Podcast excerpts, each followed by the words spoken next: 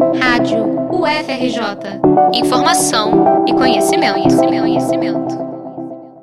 Às vésperas das eleições municipais, circulam pelas redes sociais informações de supostas novas regras a serem seguidas no dia da votação. Segundo o texto que está sendo compartilhado, o horário das 7 às 10 da manhã seria exclusivo para os eleitores maiores de 60 anos de idade. O texto afirma ainda que é necessário levar caneta, identidade e título de eleitor, e que o uso da máscara é obrigatório. Quase tudo nessa mensagem é falso. A informação sobre horário exclusivo está incorreta. O início da manhã não é exclusivo, mas sim preferencial para quem tem mais de 60 anos.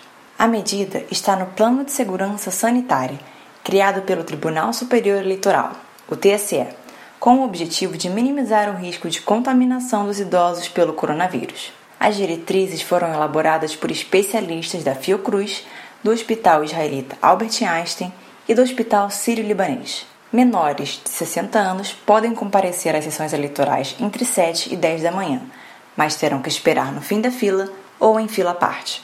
Também não é necessário levar caneta, nem título de eleitor. A orientação do TSE é que cada caneta seja higienizada com álcool após ser usada pelos eleitores. Cá entre nós, a exigência pode até ser mentira, mas é mais seguro levar caneta própria em vez de usar a fornecida pela equipe de mesários que vai ficar passando de mão em mão. Ah, e o título de eleitor pode ficar em casa. O que não pode faltar é um documento válido com foto. Se você já cadastrou a sua biometria em eleições anteriores, uma alternativa é baixar o aplicativo oficial do TSE, o e-Título. Aí é possível mostrar um título de eleitor virtual na tela do telefone celular para os mesários, em vez de entregar um documento em mãos.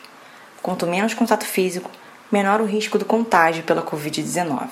A única informação correta na mensagem que circula pelos grupos de WhatsApp é a obrigatoriedade do uso de máscara. Sem ela, você não pode nem entrar no local de votação. Máscara é para a sua proteção e para a proteção dos outros. Usar é uma questão de saúde pública, não de liberdade individual.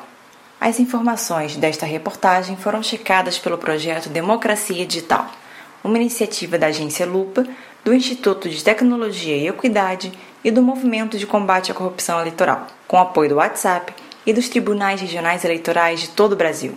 As checagens produzidas são distribuídas gratuitamente a rádios e TVs universitárias do país, com o apoio do Instituto Brasileiro de Ensino, Desenvolvimento e Pesquisa. Vitória Azevedo para a Rádio FRJ.